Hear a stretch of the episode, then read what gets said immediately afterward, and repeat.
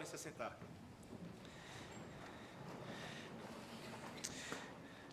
Deus tem uma maneira curiosa de trabalhar, meus irmãos, e eu creio que poucos textos seriam mais adequados para esse dia de celebração do aniversário da Igreja Presbiteriana Redenção do que ah, o texto que estudaremos nessa noite, 1 Coríntios capítulo 9, versículos 19 até o versículo 27. Essa é aquela boa cristocidência. Você já ouviu isso antes?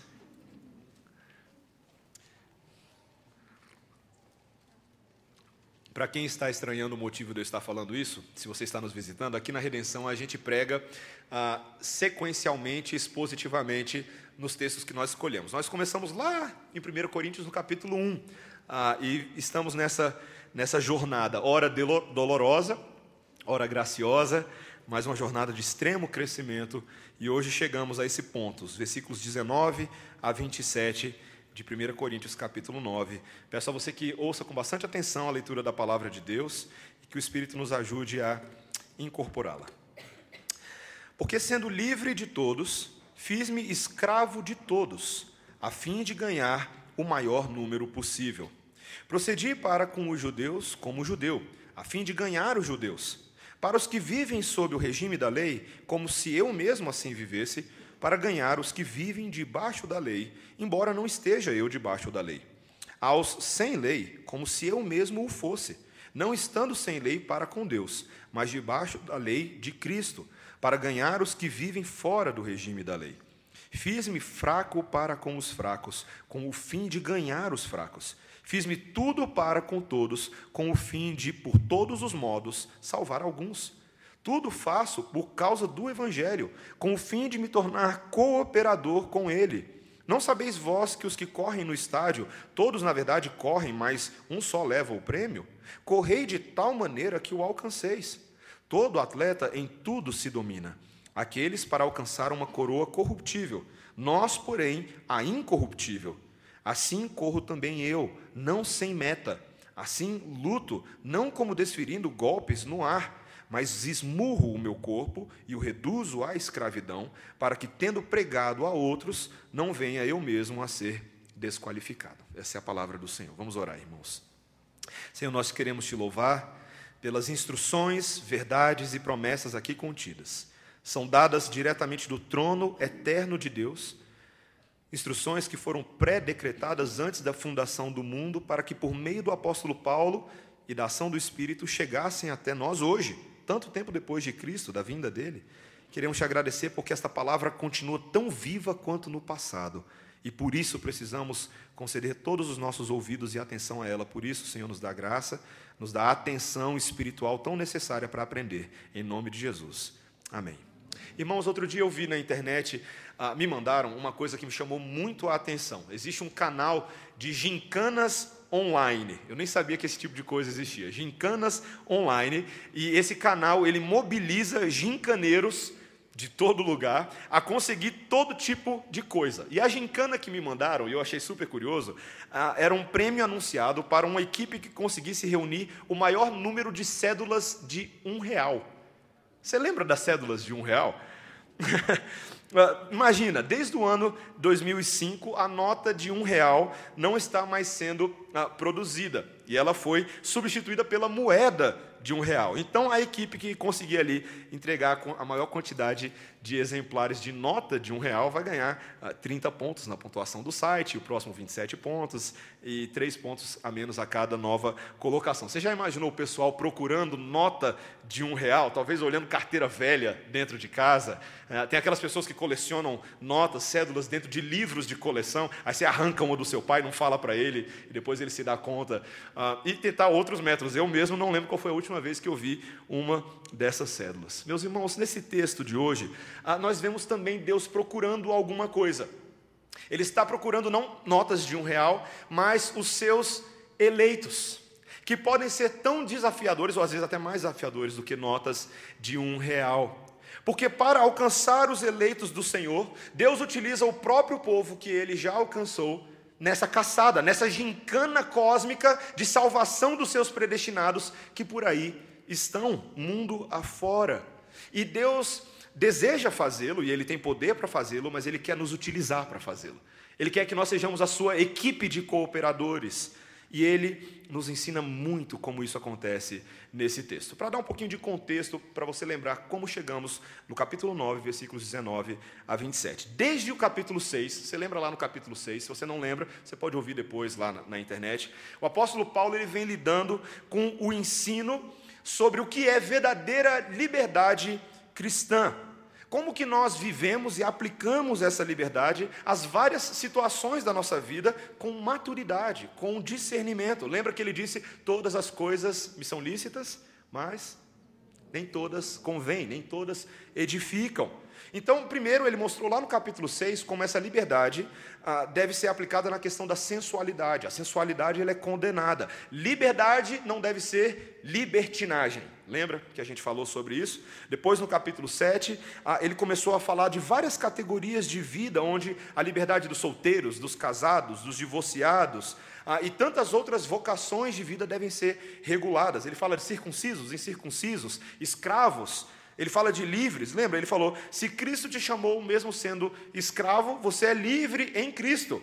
Mas se você está em Cristo, você também é escravo de Cristo. Aquele paradoxo interessante. No capítulo 8, ele passa a falar da liberdade e as coisas que são sacrificadas aos ídolos. Ah, e como nós devemos nos portar bem, ainda que saibamos que os alimentos que são sacrificados a ídolo não tem nenhum problema com eles, porque Deus é o Senhor dos alimentos, devemos ser sensíveis aos nossos irmãos que podem ficar escandalizados. O amor deve ser o fator preponderante na expressão da liberdade cristã. E aí, no capítulo 9, que é esse que nós chegamos agora, o apóstolo Paulo passa a se tornar o próprio estudo de caso para falar da liberdade. Primeiro ele começa falando dos direitos e liberdades do apóstolo Paulo, né, que a, apóstolo também tem, é gente, tem direito de ter vida, tem direito a salário e sustento, tem direito a se casar, tem direito até de férias. Ah, ele fala isso na primeira parte do capítulo, mas agora no final do capítulo ele retoma e quase que dá um fechamento a essa sessão, ao princípio mais importante de tudo isso que a gente viu até agora. O fato de que a sua liberdade é condicionada pelo que o Evangelho determina para ele. Sua vida estava comprometida a Cristo, e isso era tanto uma enorme responsabilidade e obrigação, mas também um enorme prazer e por isso esse apóstolo Paulo não reclama de não ter recebido adequadamente os seus direitos da parte dos seus ouvintes. Lembra quando a gente falou na semana passada? Ele diz aí no versículo 15, volta um pouquinho aí para você ver o versículo 15. Eu, porém, não me tenho servido de nenhuma dessas coisas, e não escrevo isso para que se assim faça comigo, porque melhor me fora morrer antes que alguém me anule esta glória. O que Paulo está falando é que a sua maior glória, a sua maior alegria, também uma obrigação, mas alegria, é o que ele diz também no versículo 23, ele é um cooperador do Evangelho. Ele diz no versículo 23: Tudo faço por causa do Evangelho, com o fim de me tornar um cooperador com ele. Esse é um enorme princípio, meus irmãos, um enorme. E para não ficar muito abstrato, o apóstolo Paulo nos ajuda. Ele mostra três maneiras maduras e equilibradas de pensar como usar a nossa liberdade cristã em favor do Evangelho. Liberdade cristã e Evangelho. Ele vai nos dar três princípios nesse texto. Primeiro, a gente pensar entre a relação de salvação e missão. Salvação e missão.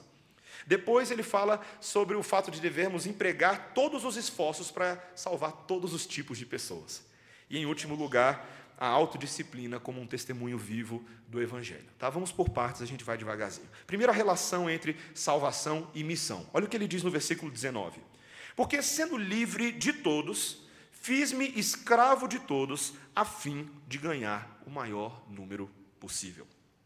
Paulo era um cidadão romano, um homem que era livre dentro dessa sociedade, tinha uma série de direitos, mas o tempo inteiro o apóstolo Paulo nos mostra que ele gozava de uma liberdade superior à sua cidadania romana, a liberdade da escravidão do pecado em Cristo Jesus a liberdade de sistemas humanos de salvação para se alcançar graça e favor diante de Deus. Sendo assim, o apóstolo Paulo, que era o anteriormente o maior pecador de todos, agora se considera o homem mais livre de todos. Lembre-se sempre disso. O apóstolo Paulo nunca fica só no eu sou o maior de todos os pecadores. Ele também fala eu sou um dos maiores vitoriosos que existe, porque Cristo é vitorioso. Essa é uma esperança da igreja. Mas o que ele diz agora parece um pouco estranho, porque ele diz assim, veja, ele fala que sendo livre de todos, ele se fez escravo de todos. Isso parece contraditório, porque lá no capítulo 7, versículo 23, ele havia dito que nós não devemos nos tornar escravos de homens, porque fomos comprados por preço. Lembra quando ele falou isso lá no capítulo 7? O que será que ele quer dizer com isso, então? Parece contradição. Aqui essa frase ela tem um sentido diferente. Anteriormente, ser escravo de homens era utilizado para simbolizar a escravidão do pecado dos homens. Aquele pecado, que, é, aquele pecado que é praticado pela humanidade. Mas agora ele se torna escravo dos homens por causa da tarefa que lhe foi confiada como consequência da sua salvação, como consequência da sua vocação apostólica. Após ter sido liberto do poder do pecado por Jesus, ele agora se torna servo e escravo dos homens.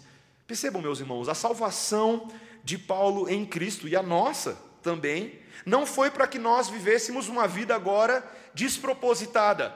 Tantas vezes quando eu pergunto para as pessoas, para que, que Jesus te salvou? A resposta não vem tão automaticamente. Tem gente que acha que agora a gente está aí livre, leve e solto. Já ouviu isso aí antes?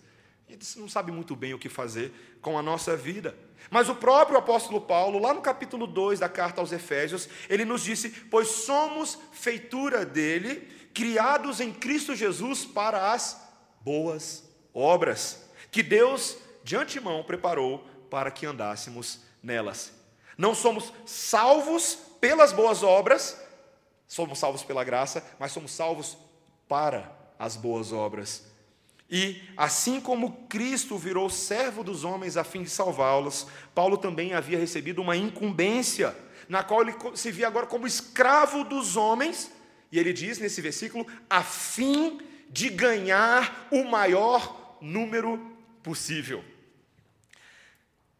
Você consegue enxergar hoje que, junto com a salvação que você tem aí agora, você tem uma, uma salvação. Se você crê em Cristo Jesus, você é salvo. Amém? Você consegue enxergar que com essa salvação, ah, você também recebeu uma missão. Teologia do Homem-Aranha. Grandes poderes, grandes responsabilidades. Já cansei de falar dessa teologia aqui. Mas ela é verdade.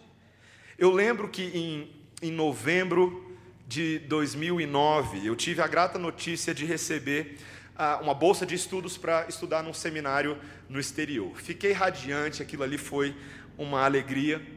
E eu lembro que então, quando cheguei no seminário, na metade do ano seguinte, logo no primeiro dia de aula, o professor da turma de introdução ao ministério pastoral virou para os alunos e disse assim: Vocês estão tão felizes, dava para ver no rosto de vocês, pelo privilégio de estar aqui no seminário, não é mesmo? Tanta gente ajudou ah, vocês para que chegassem aqui, sua família, sua igreja, seu presbitério, que alegria. Aí ele mudou de expressão e falou assim: agora pode tirar o sorrisinho do rosto.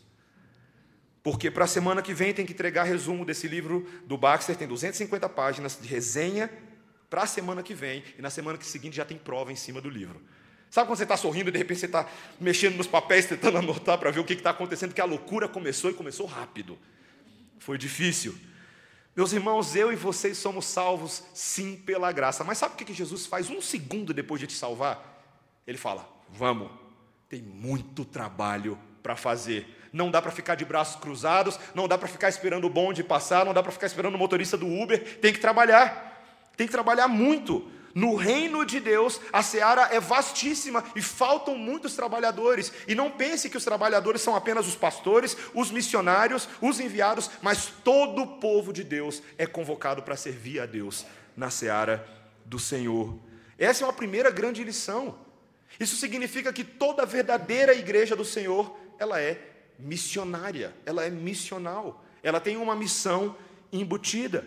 E o apóstolo Paulo quer nos ensinar, a partir do seu próprio exemplo, o que é esperado de nós dentro dessa mentalidade. Se somos salvos pela graça, para o serviço da graça do Senhor, o que Deus espera de nós.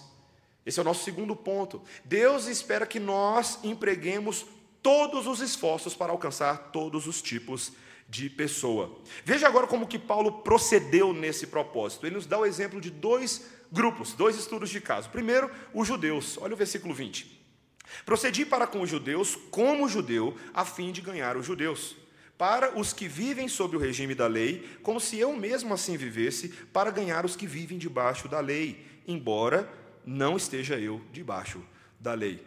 Já falamos, em, em relação à salvação pessoal, Paulo sabia que ele estava isento de qualquer cerimônia exterior da tradição judaica para sua própria salvação. Essa é a tônica de Paulo em todas as suas epístolas. A obra para as quais as cerimônias apontavam, a salvação já foi completada e cumprida em Cristo Jesus.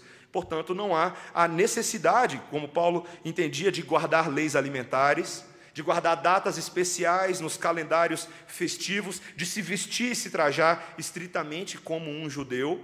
Mas, mas, porém, todavia, contudo, o apóstolo Paulo, quando estava entre os judeus, ele obedecia à lei judaica como uma questão de viver em sociedade. E quando ele adotava essas pequenas convenções e práticas que eram socialmente aceitas, ele tinha uma maior abertura, uma, uma maior possibilidade de influência pessoal junto aos seus pares. Veja que ele não fazia isso somente enquanto ele estava com os judeus, ele aprendeu a fazer isso também com os gentios. Olha o versículo seguinte, o versículo 21. Ao sem lei, como se eu mesmo o fosse não estando sem lei para com Deus, mas debaixo da lei de Cristo, para ganhar os que vivem fora do regime da lei.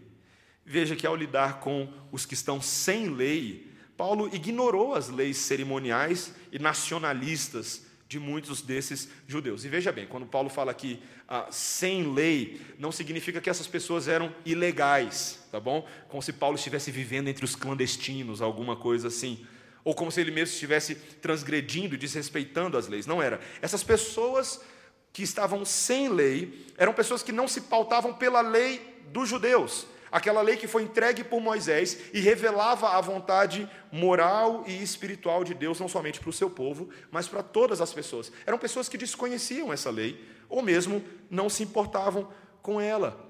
Mas isso não fazia diferença para Paulo. Porque Paulo também sabia viver com eles. Ele se adaptava a todos os tipos de pessoas e práticas. É o que a gente chama de um oportunista, no bom sentido da palavra. Tá? Veja o que ele diz no versículo 22. Fiz-me fraco para com os fracos, com o fim de ganhar os fracos. Fiz-me tudo para com todos, com o fim de, por todos os modos, salvar alguns Sempre que Paulo via uma possibilidade de conduzir almas a Cristo, ele fazia concessões.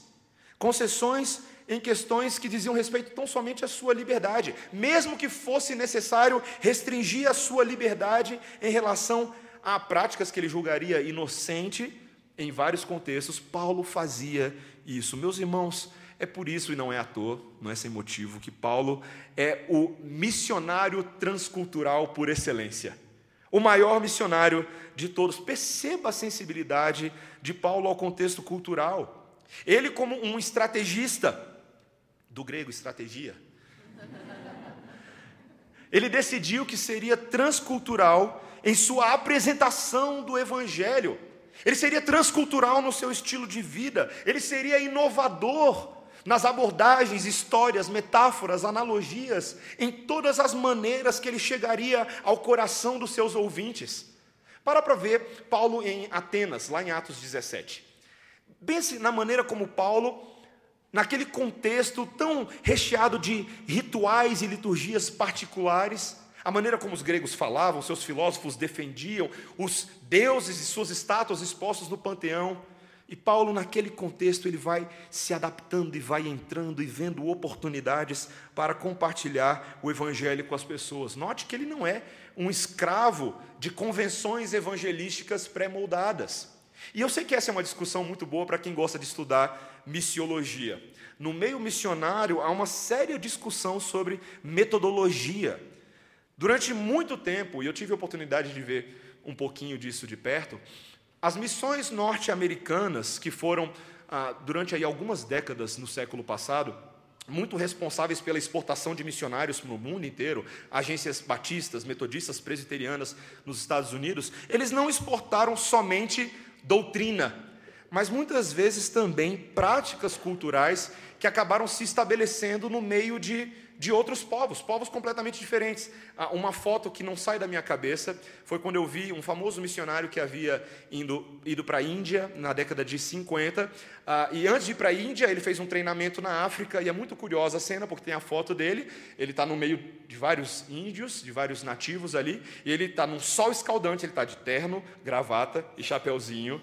Ah, e você percebe que assim, a maioria dos índios estão vestidos normalmente, mas alguns deles já estão com uma blusa social, uma gravata. E, meus irmãos, por incrível que pareça, alguns afirmam que nessa metodologia nós deveríamos também exportar o nosso jeito de ser, a nossa cultura. Mas veja que Paulo enxerga nisso tudo, às vezes, um empecilho para o evangelho avançar. Se não é uma questão primeira do Evangelho, se não é algo que afeta a mensagem do Evangelho, ela pode ser sacrificada. E muitas vezes um sacrifício muito pequeno das nossas preferências. Quantos de nós, às vezes, fazemos questão, questão de algumas coisas que não são assim tão necessárias para a convivência com as pessoas, mas pegamos no pé e implicamos com aquilo? Paulo de, desejava usar a sua liberdade de uma maneira que ajudasse o testemunho do Evangelho, não que comprometesse ou impedisse que as pessoas o ouvissem. Pode ser que alguns críticos de Paulo ah, se levantassem aqui e falassem assim: Isso aí não é uma, uma hipocrisia sua, Paulo? Você não está sendo um crente camaleão? Você já ouviu essa expressão antes? Crente camaleão? Mas não seria um crente camaleão nesse caso, porque essa expressão, meus irmãos, ela descreve aqueles que são falsos em seus interesses aqueles que se amoldam a outros por motivos escusos, que bajulam e buscam o favor dos homens e o apreço de maneira egoísta, para exaltar a si mesmo. Esse não é o caso do apóstolo Paulo. Diferente do camaleão, ele não camufla a verdade, ele não negocia a verdade. O evangelho é sempre o evangelho. Não importa se é entre os coríntios, os éfesos, o pessoal da igreja de Éfeso, os gálatas, o evangelho é sempre o mesmo evangelho, supracultural, atemporal, transcultural e transformacional. É sempre o mesmo evangelho. Veja também que Paulo tem uma cautela muito grande de nos mostrar que em todos os momentos ele estava debaixo da lei de Cristo. Você percebeu essa expressão aí no texto? Quando, e essa expressão é muito importante, porque quando ele, ele diz que se fez fraco para com os fracos, ele não estava nisso adotando as práticas pecaminosas, adotando o estilo de vida devasso dos gentios e dos judeus. Isso é muito importante a gente falar, sabe por quê? Você já ouviu aquele tipo de gente, talvez você mesmo já tenha defendido assim, que fala assim: olha, olha, Jesus, ele andava no meio do povão mesmo. Jesus era reconhecido como glutão e beberrão, pastor. Você lembra? Já ouviu isso? Mas essa era uma opinião distorcida das multidões. Apesar sim de Jesus andar no meio das pessoas comuns, Jesus nunca pecou e nem precisou pecar para conquistar o direito de ser ouvido por pecadores. Você já parou para pensar nisso? Que ele nunca teve que fazer essas coisas? Quando você diz, ah, a igreja só vai fazer diferença quando ela sair das quatro paredes e se envolver com o mundão aí afora para fazer diferença, sendo sal da terra e luz do mundo. Você já viu essas declarações antes? Cuidado. Cuidado para não distorcer essa verdade, para dar vazão à cobiça do seu coração e o desejo de se enamorar com esse mundão em vez de transformá-lo. Isso acontece com muita gente. E é por isso ah, que nós precisamos considerar que missionários e evangelistas e irmãos que trabalham entre grupos socialmente muito difíceis precisam ser muito astutos, precisam ser instruídos para não cair nas armadilhas de Satanás. Eu lembro quando eu trabalhava com a Mocidade para Cristo do Brasil, há muitos anos atrás, a MPC, e tinha um irmão que não era de Brasília, e ele, e ele começou a desenvolver um trabalho ah, com prostitutas no setor comercial sul de Brasília. E eu lembro que ele era muito crítico, ele era muito crítico da igreja, ele batia muito, ele fala assim: olha, a igreja é falsa e hipócrita, porque a igreja não se envolve com essas mulheres que estão perdidas. Então ele tinha muito zelo, muito fervor. Mas o que ele ia lá e fazia? Ele ia sozinho, à noite, no setor comercial sul, evangelizar essas mulheres. E meus irmãos, meu coração muito se entristeceu quando depois de algum tempo eu recebi a notícia de que esse homem não estava mais no evangelho, ele não estava mais com a sua esposa, não estava mais com a sua família, porque ele se achou mais sábio do que a palavra de Deus e os alertas que foram dados a ele. Meus irmãos, nós precisamos ser astutos nessa guerra. A guerra missionária, aí a, a guerra aí afora, é uma guerra difícil, ela demanda de nós estratégia, seriedade, diligência, mas de maneira alguma isso significa que não precisemos alcançar essas pessoas. Essas pessoas podem e devem ser alcançadas. O incentivo de Paulo nesse texto não é negativo, pelo contrário, nós devemos empregar todos os esforços legítimos, ou seja, aqueles que não mancham a reputação do Evangelho, para alcançar os perdidos, sim. Ser cooperador com o Evangelho deve estar no DNA da Igreja do Senhor. Essa é uma frase do reverendo Ronaldo Lidório, missionário, e foi preletor da nossa conferência missionária. Nós devemos adotar métodos e atitudes práticas para se fazer fraco com os fracos, a fim de alcançá-los. Eu gostaria de, de, dizer a você algumas, algumas dicas. Posso dar algumas dicas para você? Uma coisa que nós podemos fazer, e aqui, veja, eu não estou dando dica para missiólogos, estudantes, estudiosos. Estou dando dica para gente do dia a dia, normal, igual eu e você. Uma das coisas que nós podemos fazer é conhecer e se envolver com o universo próximo das pessoas. É uma, é uma terminologia interessante. Esse conjunto de pessoas que se encontra nesse momento nas suas esferas de convivência.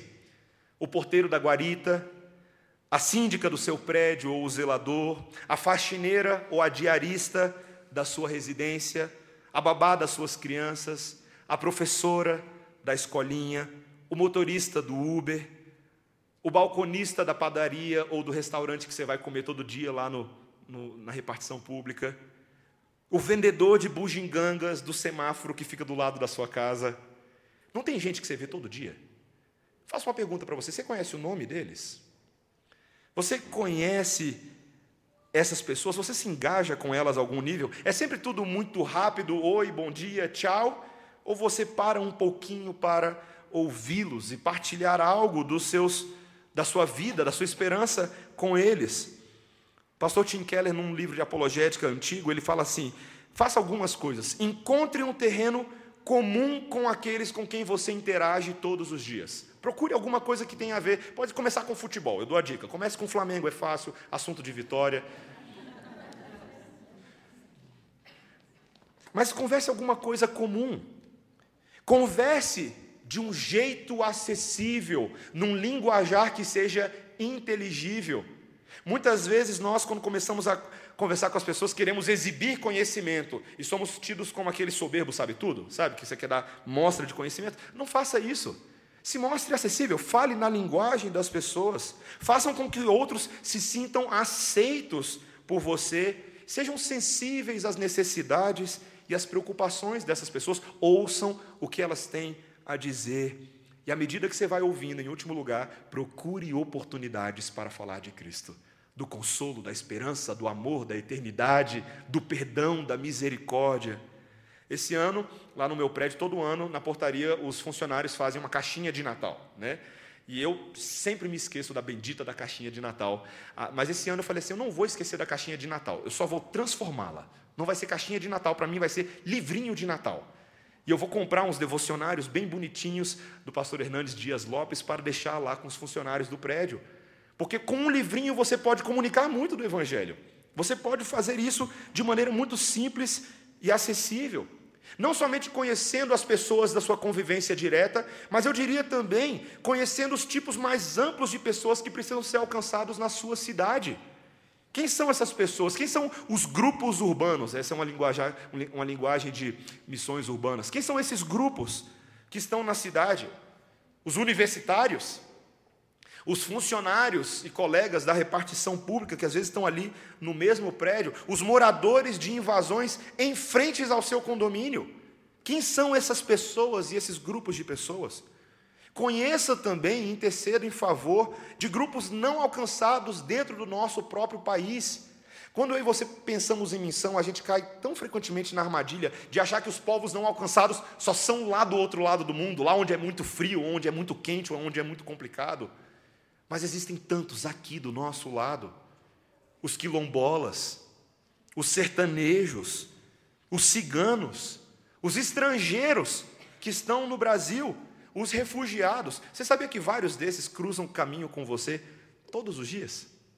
Eu estava conversando com um colega e estamos pensando em retomar um trabalho que já fazíamos aqui na Redenção e na Semear, de ter um grupo de estudo bíblico em inglês. E, e estava falando com ele sobre o fato de que em Brasília hoje, se uma pessoa fala inglês e você fala só inglês, se ela não é brasileira, ouvir o evangelho é difícil. Ouvir o evangelho é muito complicado. São poucas pessoas que estão pregando na língua delas, alcançando elas, fazendo amizades com elas, e não somente em inglês, por espanhol e francês, e italiano e tantas outras línguas também. Meus irmãos, como, como crerão naquele de que nada ouviram? Não foi o que Paulo disse em Romanos 14? Como ouvirão se não há quem pregue? E não ache que eu estou falando com o missionário da igreja ao lado, estou falando com o povo de Deus. Muitas vezes eu e você não podemos ir fisicamente àqueles que estão do outro lado do mundo, mas precisamos interceder em favor da salvação dessas pessoas, aqui e fora daqui, e também do fortalecimento e de capacitação dos missionários e da igreja do Senhor no envio de pessoas para pregar o evangelho. É por isso que nós nos envolvemos com a APMT, por exemplo, a Agência Presbiteriana de Missões Transculturais oramos, intercedemos em favor. Vários dos nossos missionários estão ligados à agência, estão prestando contas e relatórios, e de vez em quando até aparecem nas videoconferências das nossas escolas dominicais. Meus irmãos, se nós queremos nos fazer fraco para com os fracos, isso é concreto, isso é prático. Temos toda a liberdade de Deus para fazer isso. Mas, em último lugar, nós também temos uma, uma liberdade para condicionar o nosso próprio corpo como testemunho vivo de Cristo. Paulo deseja mostrar que toda liberdade que é um instrumento útil nas mãos de Deus para alcançar outros, também deve ser uma liberdade disciplinada, uma liberdade moderada. E ele exemplifica isso a partir de duas modalidades esportivas com as quais ele fecha esse texto. Veja o que ele diz no versículo 24, quando ele fala assim: Não sabeis vós que os que correm no estádio, todos na verdade correm, mas um só leva o prêmio. Correi de tal maneira que o alcanceis. Ele começa a falar aqui dos eventos, ah, dos famosos jogos estamianos realizados ali em Corinto. Corinto era muito popular por uma espécie de Olimpíadas que aconteciam ali. E ele encoraja agora a igreja a olhar para aqueles corredores que tanto se preparavam mas olhar especificamente para aqueles que cruzavam a linha de chegada, os vitoriosos. A pergunta é: como que eles cruzavam? Quanto eles abdicaram e dedicaram para serem aqueles que correram uma boa, uma boa corrida e cruzaram a linha de chegada? Ele os lembra no versículo 25: todo atleta em tudo se domina. Existe uma rígida disciplina dietética e de treinamento que os atletas se submetiam e continuam se submetendo até hoje, se querem ser campeões olímpicos. Eu tive o prazer de conhecer uma moça lá na igreja nos Estados Unidos, que era só uma moça que estava ali com a gente, nadava na cidade e descobri recentemente que ela é agora uma nadadora olímpica da equipe dos Estados Unidos. Fiquei tão feliz de descobrir isso. E aí eu estava conversando com a mãe dela pelo Facebook outro dia, e ela falou assim: Mateus, ela não tem vida, ela não tem mais vida, ela só faz isso. Ela faz isso de manhã, de tarde, de noite. Ela nada, nada, nada, nada, nada. Para ver se consegue alguma coisa e não nada. Mas, meus irmãos, é exatamente assim. No reino de Deus não seria diferente. Alcançar os eleitos de Deus para Jesus exige de nós esforço e disciplina com relação à nossa própria liberdade. O prêmio máximo que um daqueles poderia alcançar ao fazer isso era uma coroa física, era geralmente uma coroa feita de aipo, mas era uma coroa passageira, não é verdade? Uma coroa corruptível, uma coroa que se alguém ganhar uma medalha de ouro aqui agora, daqui a quatro anos você nem se lembra quem foi que ganhou o salto com vara ou algumas outras coisas. Mas a coroa daqueles que correm em Jesus é uma coroa incorruptível uma coroa de valor eterno. Ele continua dizendo, meus irmãos, que assim como nós não corremos sem meta, ele também se vê como uma espécie de boxeador. Veja o que ele diz no versículo 26. Assim luto, não como desferindo golpes no ar, mas esmurro o meu corpo e o reduzo à escravidão, para que, tendo pregado a outros, não venha eu mesmo a ser desqualificado. Por incrível que pareça, havia uma espécie de boxe que já era popular naqueles dias na Grécia e particularmente ali em Corinto. Mas Paulo usa aqui uma imagem interessante dizendo que ele não é um boxeador que desfere golpes no ar. Havia alguns boxeadores ah, que eram chamados boxeadores sombra. Era um apelido que era dado muitas vezes àqueles que só ficavam treinando, mas na hora do vamos ver, afrouxavam.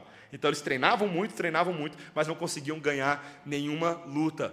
Era uma forma de Paulo dizer que ele é diferente daqueles oradores da sabedoria grego que adoravam falar, falar, falar com discursos vazios e que não produziam vida. E esses homens eram muitas vezes ridicularizados. Paulo não era assim. Ele tinha um oponente real. E quem era esse oponente? O seu próprio corpo. Você consegue pensar na cena de Paulo se esmurrando que nem um King Kong? Mas a ideia aqui, queridos, que ele está tentando transmitir é que ele está reduzindo o seu corpo à escravidão, ele está condicionando o seu corpo para não ceder às tentações dos outros lá fora e assim não ser desqualificado na pregação do seu evangelho. Tantos em Corinto que se dizendo crentes viviam uma vida devassa, uma vida de sexualidade, de, de orgias, de bebedeiras. Mas Paulo não era assim. Ele não era só um orador de palavras, mas era um homem de Deus, cheio de conteúdo e cheio de vida. Meus irmãos, a gente precisa admitir uma verdade grande desse texto: de que esse conceito de autodisciplina está meio perdido nos nossos dias, não é verdade? Tem muitos livros, muitos palestrantes que guiam as pessoas aos conceitos de autossatisfação, autorrealização, autoconsciência, mas autodisciplina não é muito popular. E a Bíblia, em vez de chamar de autodisciplina, ela chama de domínio próprio, que é um fruto do Espírito, um fruto que nem sempre está presente na vida da igreja, e a ausência dele é um quadro grave, um problema constante nos líderes daqueles dias e também Hoje em dia é uma tragédia, meus irmãos, quando uma pessoa não tem disciplina, quando ela não tem domínio próprio e autocontrole. O livro de Provérbios, lá no capítulo 25, versículo 28, diz assim: Como a cidade derribada que não tem muros, assim é o homem que não pode conter o seu espírito. Ele é um tais, um furacão, causa estrago ao seu redor. Meus irmãos, Aquele que deseja testemunhar e glorificar a Deus precisa aprender a condicionar a sua liberdade a Deus. Se nós queremos ter um testemunho útil, devemos aprender a substituir a nossa vontade individual pela vontade de Deus em nosso lugar, em nossas vidas. Lembre-se que o Senhor Jesus Cristo falou aos seus discípulos lá em Lucas 9, versículos 23 a 24: Se alguém quer vir após mim, tem que fazer o quê? Negue-se a si mesmo, tome a sua cruz e siga-me. Não foi o que ele disse? Meus irmãos, é tomar cruz, não é qualquer coisa, não é tomar chocolate ou açaí, é tomar cruz. É difícil, é complicado, esse é o caminho da santificação. Como nós precisamos aprender isso? De vez em quando nós temos até o reforço de alguns filmes e mensagens aí afora que falam desse tipo de coisa. Se você já assistiu Star Wars, Guerra nas Estrelas, igual eu gosto de assistir, você sabe que para se tornar um Jedi não é fácil. Quem aí quer se tornar um Jedi? Não é simples. Se você quer ser um Luke Skywalker, você precisa ouvir o que o Yoda tem para falar. Aprenda a controlar os seus poderes. E veja que ele não dizia isso somente para controlar os poderes, mas controlar especialmente os desejos para os quais queremos utilizar os nossos poderes. No caso lá, ele não poderia usar para o mal. Precisava aprender a controlar a força no nosso caso é diferente, mas é um pouco parecido. Um grande teólogo que eu amo demais, ele disse o seguinte: se você quer aprender a ser mestre de si, comece cedendo-se ao único grande mestre Jesus. Essa é a verdade. O domínio próprio requer uma visão honesta de quem nós somos, nossos pontos fortes, nossos pontos fracos, com ênfase nesse último, os pontos fracos. Significa aprender a dizer não quando um poderoso apetite dentro de você grita sim. De vez em quando você se sente assim meio dividido, tem um apetite dentro de você dizendo sim, sim. Você tem que dizer não. E isso é muito prático, meus irmãos. Significa, por exemplo, dizer não a amigos ou situações que o levarão para longe de Cristo. E você sabe muito bem do que eu estou falando.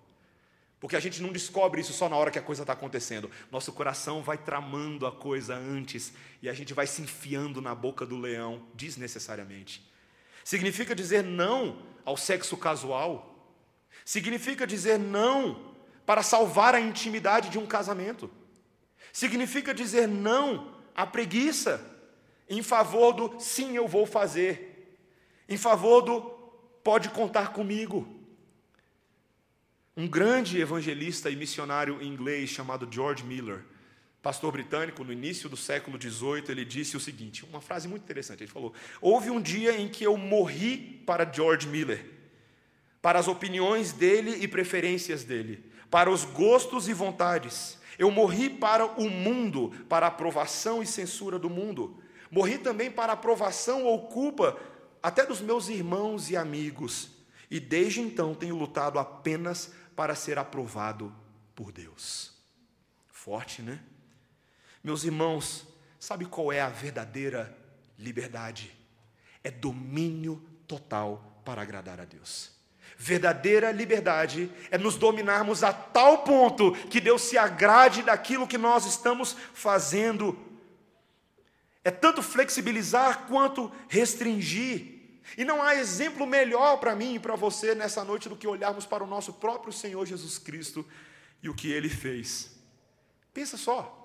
Alguém que, sendo Deus eterno, virou homem e condicionou a sua glória a um corpo humano e viveu como homem.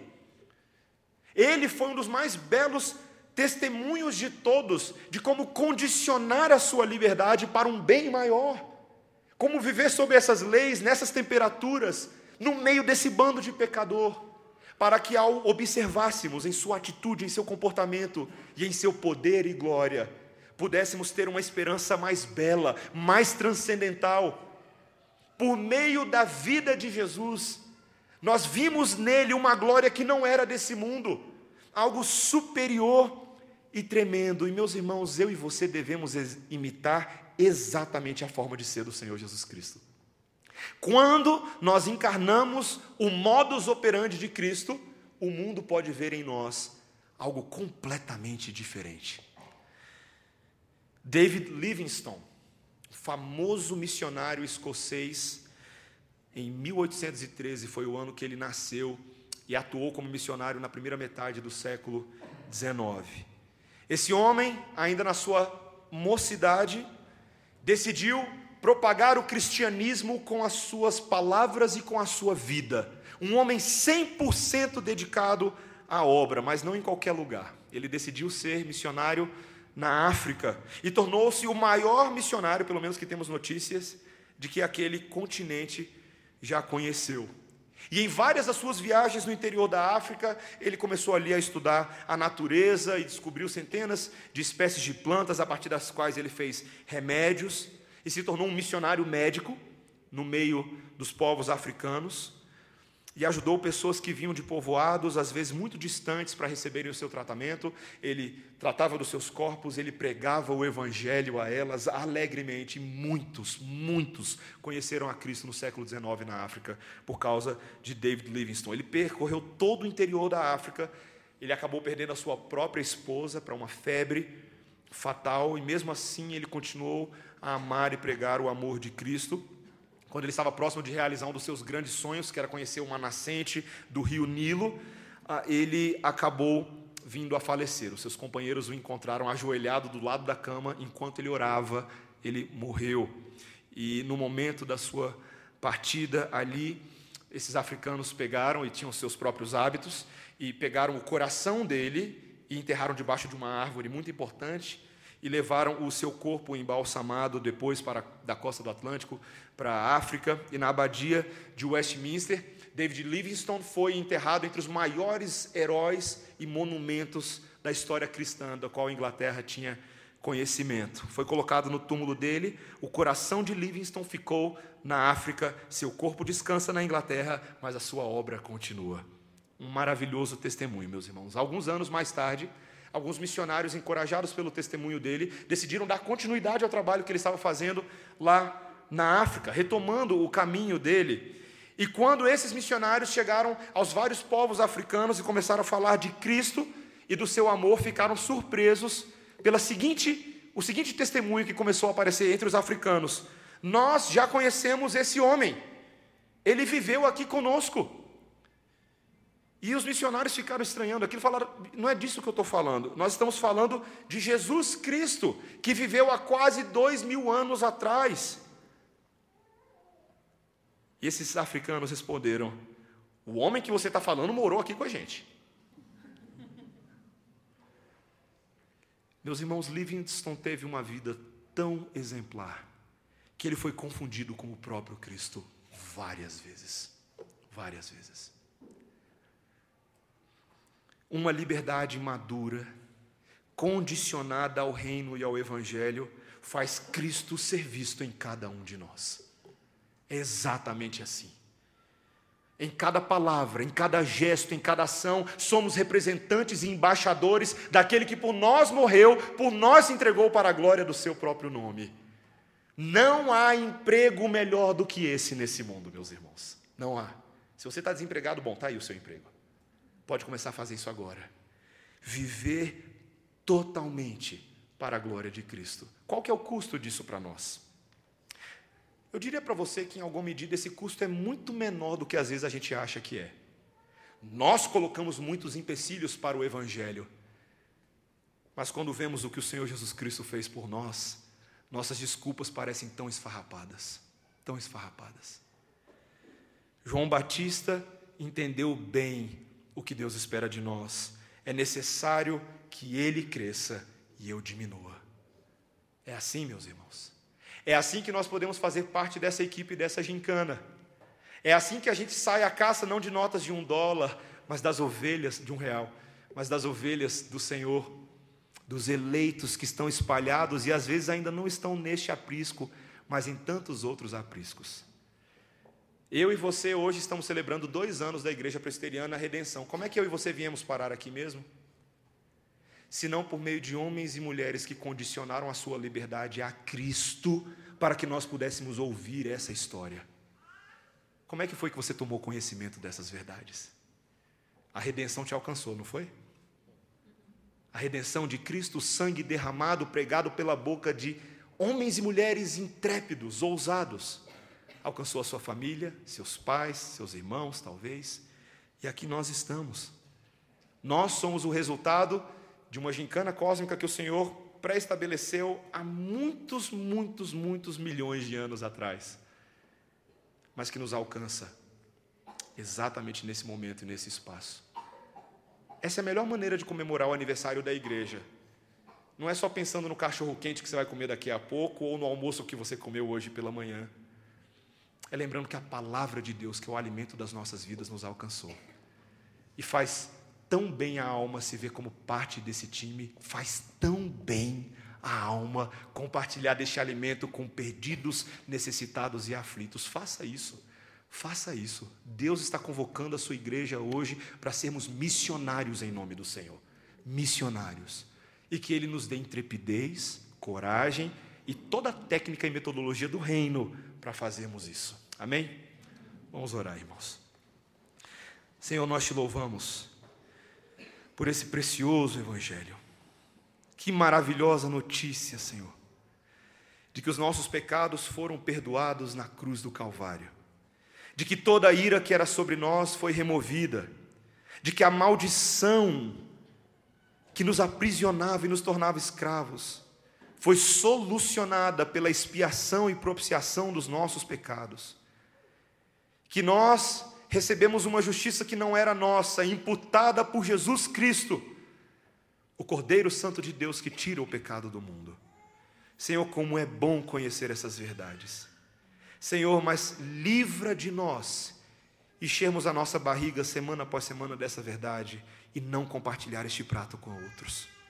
Senhor, queremos ser divulgadores, propagadores, pregadores e vivenciadores do Evangelho em todas as dimensões, fazendo de tudo o que estiver ao nosso alcance para que as boas novas alcancem outros. Senhor, ajuda-nos a sermos fracos com os fracos. Tira de nós o preconceito, tira de nós, Senhor, a preguiça, tira de nós qualquer empecilho que tenhamos estabelecido para nós mesmos, para não partilharmos da alegria da proclamação. Senhor, ajuda essa igreja a ser tão cheia do Espírito Santo quanto o Senhor desejar. Queremos te honrar e te obedecer, é o que pedimos em nome de Jesus. Amém. Vamos ficar de pé, irmãos. Nesse momento nós vamos cantar ao Senhor.